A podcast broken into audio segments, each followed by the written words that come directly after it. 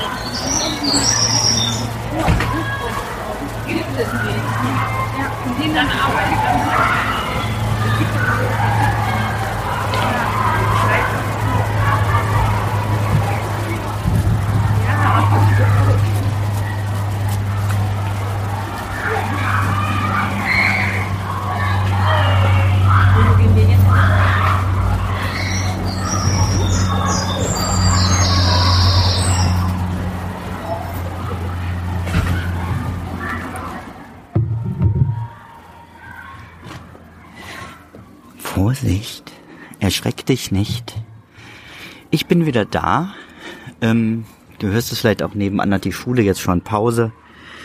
Von daher wird es auch Zeit hier aufzuhören. Ich hoffe, du hast richtig was umsetzen können und hast deine Zeit gut genutzt, um etwas Produktives zu leisten und jetzt ein bisschen weniger Druck und mehr Zeit.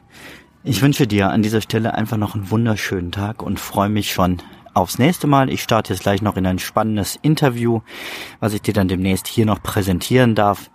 Ähm, Im Moment gibt es wieder ein paar mehr Folgen. Ich glaube aber, das ist ganz in unser beider Interesse. Also, mach's gut, bis demnächst. Ciao, ciao. Zum Abschluss noch ein kleiner Hinweis, da ich immer wieder gefragt werde, von wem das Lied im Intro am Anfang der Folge ist. Es handelt sich um das Lied Ja, ja, Stress von Alte Bekannte